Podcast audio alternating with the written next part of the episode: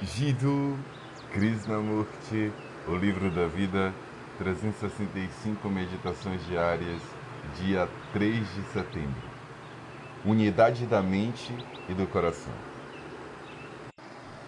O treinamento do intelecto não resulta em inteligência, ao contrário. A inteligência passa a existir quando uma pessoa age em perfeita harmonia intelectual e emocional. Há uma enorme distinção entre o intelecto e a inteligência. O intelecto é apenas o pensamento funcionando independentemente da emoção. Quando o intelecto é treinado em determinada direção, a pessoa pode ter um grande intelecto, mas não inteligência. Porque na inteligência há a capacidade inerente de sentir e raciocinar. Na inteligência, as duas capacidades estão igualmente presentes, intensa e harmoniosamente.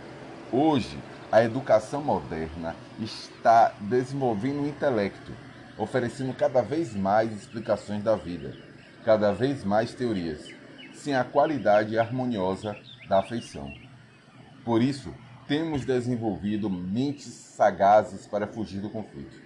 Por isso ficamos satisfeitos com as explicações que os cientistas e os filósofos nos dão. A mente, o intelecto, fica satisfeita com essas inúmeras explicações, mas a inteligência não.